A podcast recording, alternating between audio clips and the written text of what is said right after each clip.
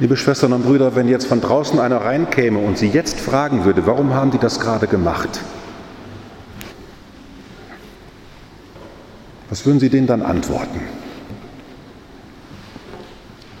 Dahin gehen, Verneigung, Kerzen zurückstellen, nochmal zurückgehen, nochmal eine Verneigung machen. Kann man ganz schön durcheinander kommen, nicht? Bis man das so drauf hat. Also noch einmal, wenn einer von draußen reinkäme und Sie jetzt fragen würde, warum machen die das? Was würden Sie denen antworten? Und die könnten ja noch weiter fragen. Davor haben die das Gleiche gemacht, sind zum Altar, du hast ein bisschen vergessen, dass man erst eine Verneigung macht, dann zurückgeht, Kerzen holt, Verneigung machen, auf den Priester warten, dann nach hierhin ziehen und daneben stehen. Warum machen die das? Oder wir könnten noch die Frage stellen, wenn der Organist das Halleluja anstimmt, dann stehen alle auf und der Priester steht auf. Warum machen sie das? Dafür gibt es eine Begründung. Und die Begründung, die begleitet mich dieser Tage schon etwas länger wegen eines ganz wichtigen Themas. Also die Begründung lautet, wir machen das, wie es in jedem deutschen Gericht notwendig ist, wenn das Gericht erscheint. Wenn der Richter reinkommt, müssen alle aufstehen und es gibt eine Ordnungsstrafe, wenn die das nicht tun. Na? Ich weiß nicht, waren es schon alle mal vor Gericht gestanden? Noch nicht? Also wenn man so vor Gericht stehen muss, dann, wenn der Richter reinkommt, dann muss man aufstehen. Es gibt ja so einige neunmal Kluge, die dann sitzen bleiben, um zu sagen, wir sind ja alle gleich. Nein, müssen alle aufstehen.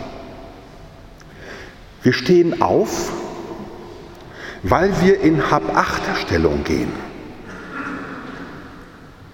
Wir gehen in Hab-Acht-Stellung. Ihr fangt damit an, aufstehen, nach vorne gehen, Verneigung.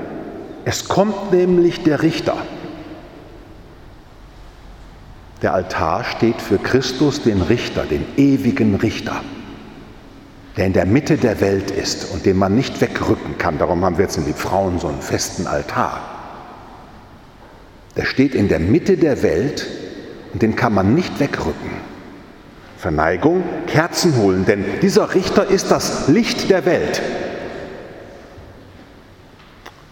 Und dann wollen sie, dass der Priester dann dazwischen tritt und dieser Richter ist ein Mensch, weil wir glauben an Christus, das menschgewordene Wort Gottes, das ewige Gericht, das ewige Licht ist Mensch geworden und wir sind in Hab-Acht-Stellung. Dann gibt es eine Prozession hier zu diesem Tisch des Wortes und hier spricht der Richter. Sein ewiges Wort, das schärfer ist als jedes zweischneidige Schwert und über die Gedanken des Herzens und des Hirns richtet. Und ihre Habachtstellung heißt im Gebet, also wenn der Priester nach hierhin zieht, möchte ich Sie einladen, dass Sie beten. Ja, Jesus, schneide in mein Hirn. Schneide in mein Herz, lege offen wie ein guter Chirurg, was da verkalkt ist. Reinige mich. Sind Sie heute Morgen alle hier, um gereinigt zu werden? Um zu lernen? Sind wir hier, weil wir vor dem Richterstuhl Christi stehen wollen, wegen einem ganz bestimmten Bewusstsein, das mich dieser Tage ganz viel beschäftigt? Ich war nämlich in Wien, da hatten wir ein Symposium über den heiligen Laurentius von Brindisi. Denn Wien, da ist ja noch so richtig Universität. Und ich war in der Universität ein bisschen Erinnerung an meine Zeit in Graz ein Jahr, also jetzt in der Wiener Universität, da geht man über große Stiegen. Und auf einer Stiege in dieser Hochburg des Geistigen, der Intelligenzia, der Universitas, ist an einer Plattform von diesem Stiegenhaus eine Inschrift. Ich habe leider jetzt den Namen vergessen, ich glaube, der hieß Moritz Sohn, so ich weiß es nicht genau. Hier wurde mhm, ermordet 1936 auf dieser Stiege an dieser Stelle in einem geistigen Klima der Intoleranz und des Rassismus ein Angehöriger des Wiener Kreises.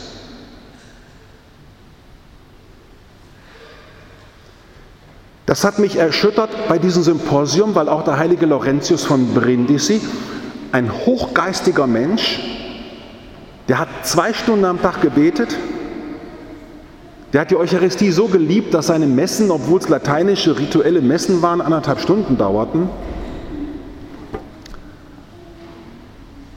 Der hat in seiner Zeit ganz normal mit dem kaiserlichen Heer zum Kampf aufgerufen gegen die Türken, hat sich vom Papst beauftragen lassen, Judenmissionar in Mailand zu sein und hat jeden Sonntag Zwangspredigten gehalten. In Mailand durften die Juden bleiben, wenn sie jeden Sonntag einer Predigt zuhören von diesem Kapuziner, damit sie sich vielleicht bekehren.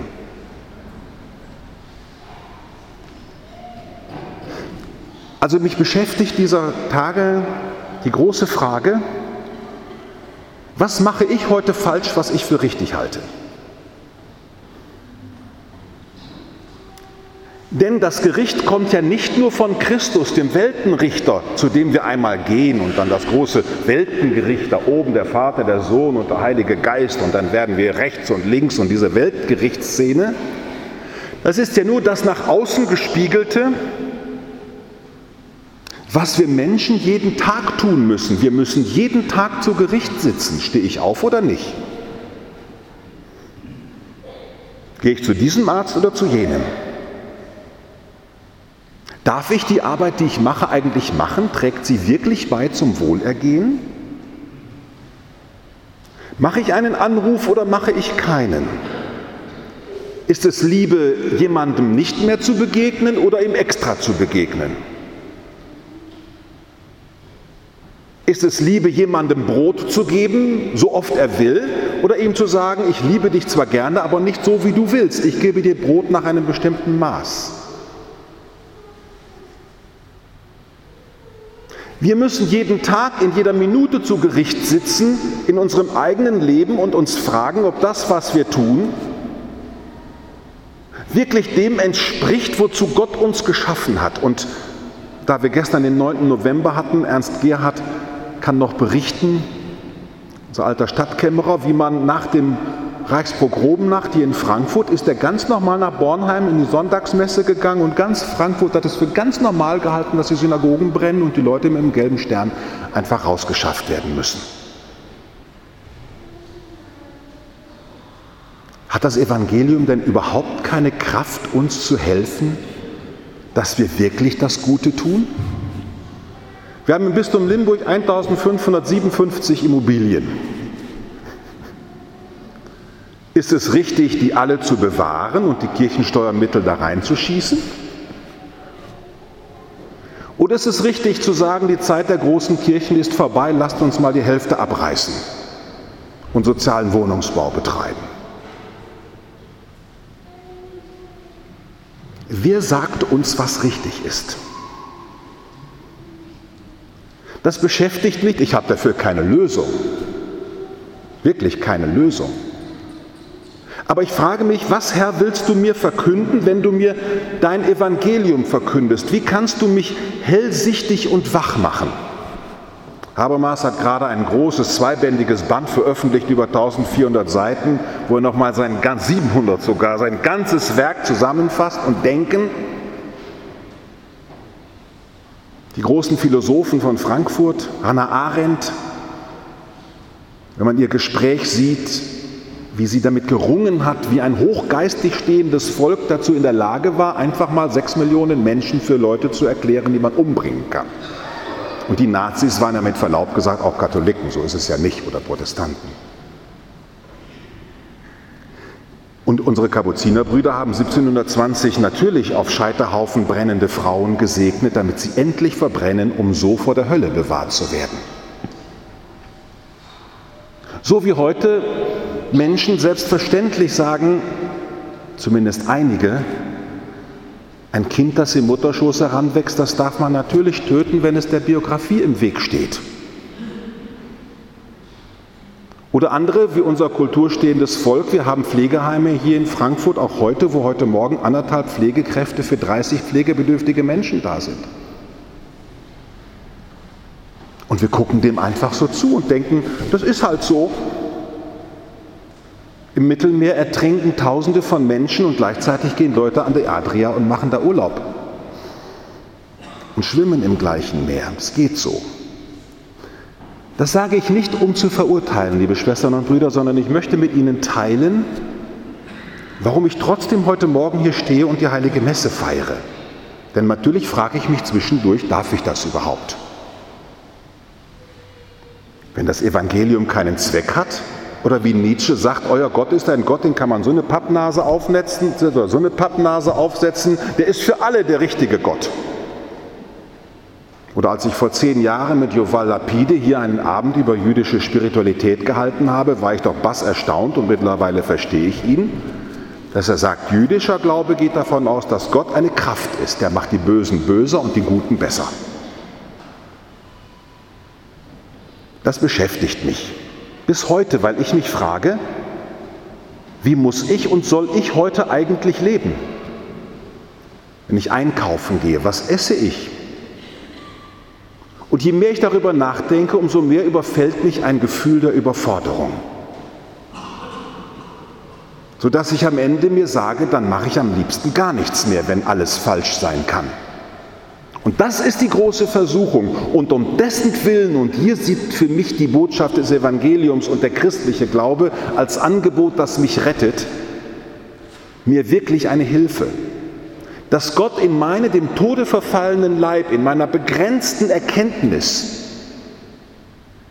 in dem, wie ich mein Leben eben fristen muss, ich muss mich entscheiden, nämlich diese Zahnpasta oder jene oder nämlich diese Wärmequelle oder diese Wärmequelle durch den Strom noch mehr sparen muss ich im Garten eigentlich so viel anbauen? Ich meine, wir haben hier keinen Garten, aber andere Klöster haben ja noch Gärten, dass wir gar nichts mehr einkaufen müssen. Was ist das alles? Was ist naturnah? Und diese ganzen Klimafragen, alles, was uns überfällt und am Ende mich ja ohnmächtig macht.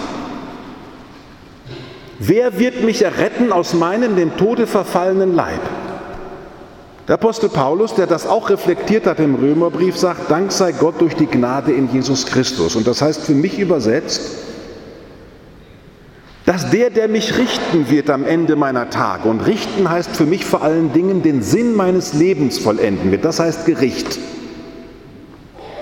Gericht heißt ja nicht, da kommt einer und sagt also 1, 2, 3, 4, 5, 7, sondern Gericht heißt, und im November feiert die Kirche den Richter, Gott ist ein Gott, der mir den Lebenssinn schenkt,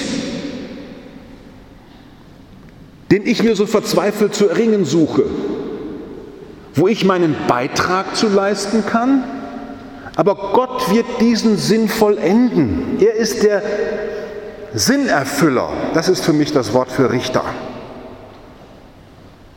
Und je näher ich ihm komme, umso mehr werde ich erleuchtet, was ich hätte tun sollen, hätte ich das denn gewusst, dass ich das hätte tun sollen. Das Gleichnis vom verlorenen Sohn ist nicht mal einfach so ein, Sohn, so ein Gleichnis über Barmherzigkeit, sondern es ist das Gleichnis, dass wir Menschen eben das Beste wollen und das Falsche tun. Und das geht einem ja, gucken Sie sich in Ihrem Umgang mit Ihren Kindern und Enkelkindern an, was hätten Sie nicht alles besser gemacht, wenn Sie es gewusst hätten. Aber wir haben es eben nicht gewusst. Wir sind ja nur im Nachhinein klüger. Daraus resultiert für mich eine Haltung, eine spirituelle Haltung. Das erste ist, ich möchte ein zweifelnder Mensch sein. An allen Entscheidungen, die ich treffe, möchte ich ein Fragezeichen machen. Ich versuche es mal, aber ob es richtig ist, weiß ich nicht. Ich will es mal versuchen und probieren. Mehr kann ich nicht. Es ist vorläufig. Ich lasse mich gerne bekehren. Darum haben wir einen Bußakt in der Heiligen Messe, als ein, weil es das Grundkonstitutivum des Menschseins ist, sich in Frage zu stellen und vor allen Dingen damit zu rechnen, dass man was Falsches gemacht hat, obwohl man das Beste wollte. Wir stehen als Sünder vor dir. Das Tagesgebet hat es heute wunderbar formuliert. Wir sind dein Eigentum Du hast uns in deine Hand geschrieben. Nimm von uns, was uns belastet, damit wir mit freiem Herzen deinen Willen tun, also dass wir sozusagen den Vorhang aufgezogen bekommen. Also ich stehe hier, weil ich vor einem Gott stehe, der in Jesus Christus mein dunkles Dasein, mein Nicht-Erkennen können geteilt hat und der mit mir in meinem Zweifeln und Versuchen, in dem Gehen von Versuch und Irrtum, mir auf den Fersen bleibt. Darum bin ich hier. Und ich bin hier und feiere heute Morgen mit Ihnen gerne Eucharistie, weil ich daran glaube, dass Gott uns in unsere Mitte und unserem Zweifelnden und Suchen und Fragen jemanden geschickt hat, der uns Beine machen will. Darum sind Sie heute Morgen hierher gekommen, um jemanden zu treffen, Jesus Christus, in einem sehr persönlichen Gespräch, dem Sie sagen können, Herr, erleuchte die Sinne meines Herzens und meines Verstandes, damit ich tue, was du mir sagst. Und hoffentlich ist es nicht das Falsche. Und in meinem Zweifeln und vielleicht auch falsches Entscheiden bleibst du mein Herr, denn du gehst mit. Ich mache mich nicht gerecht. Du machst mich gerecht. Darum bin ich heute Morgen hier. Ich könnte sonst nicht mehr leben. Also nach diesem Laurentius-Tagung mit vielen wissenschaftlichen Vorträgen und dieser Inschrift in der Universität und den ganzen Geschichten zum 9. November bin ich heute Morgen hier mit euch versammelt, weil ich den preisen will, der mein Leben ergriffen hat. Der mich gut macht, nicht weil ich gut bin und der mich ausrichten darf. Darum steht ja auf, wenn wir das Evangelium verkünden. Wir werden vorbereitet durch das Makkabäerbuch, der Könige, der König, der diese Söhne alle hat ermorden lassen. Der wollte das Allerbeste. Der wollte diese Männer, die im Glauben feststehen, zum richtigen Überzeugung bringen, hat sie deswegen ermordet und gequält. Das haben die Katholiken übrigens auch getan über Jahrhunderte und die Christen. Dass wir nicht in solche Zeiten rutschen, in der Menschen mit Gewalt versuchen, andere irgendwo hinzubringen, wo sie denken, da wäre es besser für sie, sondern dass wir mit großer Geduld, mit dem Wissen, dass Gott mitten unter uns ist, Schritte gehen, kleine Schritte. Darum gehe ich auch sehr gerne mit fünf Ministranten von da hinten zu einem Einzug hier in die Kirche. Warum tue ich das gerne und warum bleibe ich hier vorne etwas länger stehen, bis sich das Ganze hier vorne geordnet hat? weil ich hoffe, dass alle ihre Aufmerksamkeit an meinen Messgewand kleben und einen Moment beten, Christus, du gehst durch die Zeit mit uns. Das sind die sieben Schritte, die der Priester macht, dass ihr betet, Christus, du gehst durch die Zeit mit uns zum Ziel. Und du stehst unter uns wie ein Fels in der Brandung. Darum gehe ich dann langsam um den Altar und küsse ihn.